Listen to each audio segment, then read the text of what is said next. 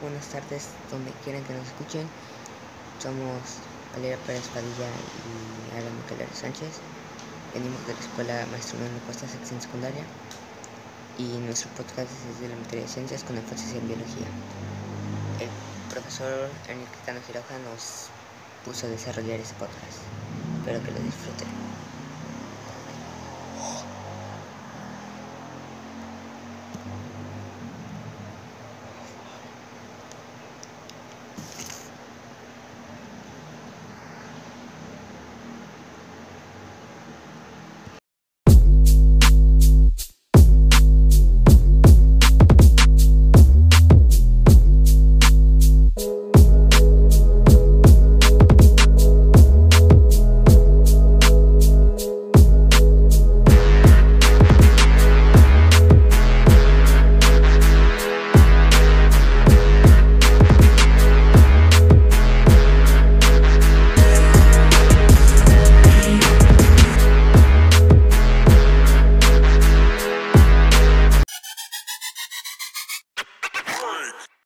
Es la unidad más pequeña que puede vivir por sí sola y que forma todos los organismos vivos y los tejidos del cuerpo.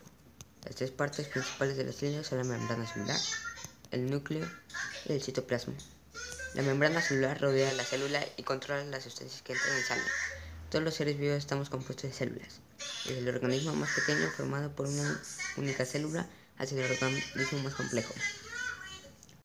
Los humanos tenemos alrededor de 200 tipos de células diferentes, cada tipo de célula se distingue de los otros por su forma, su tamaño o la distribución de sus estructuras internas.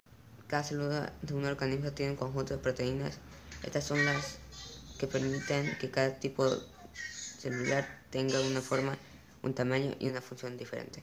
Las células suelen poseer, un tamaño de 10 m y una masa de 1 ng. Si bien existen células mucho mayores. La teoría celular propuesta en 1838 para los vegetales y en 1839 para los animales por Matthias Jacob Schilde y Theodore Shaw. Postula que todos los organismos están compuestos por células y, y que todas las células derivan de otros precedentes. De este modo, todas las funciones vitales emanan de la maquinaria celular y de la interacción entre células adyacentes.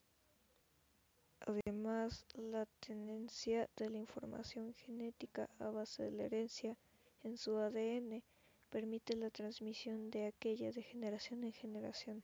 Además, la tenencia de la información genética a base de la herencia en su ADN permite la transmisión de aquella de generación en generación. La aparición del primer organismo vivo sobre la Tierra suele asociarse al nacimiento de la primera célula, si bien existen muchas hipótesis que especulan cómo ocurrió.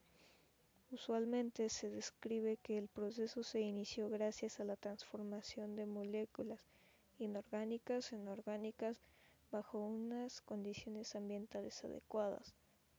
Tras esto, dichas biomoléculas se asociaron dando lugar a entes complejos capaces de autorreplicarse.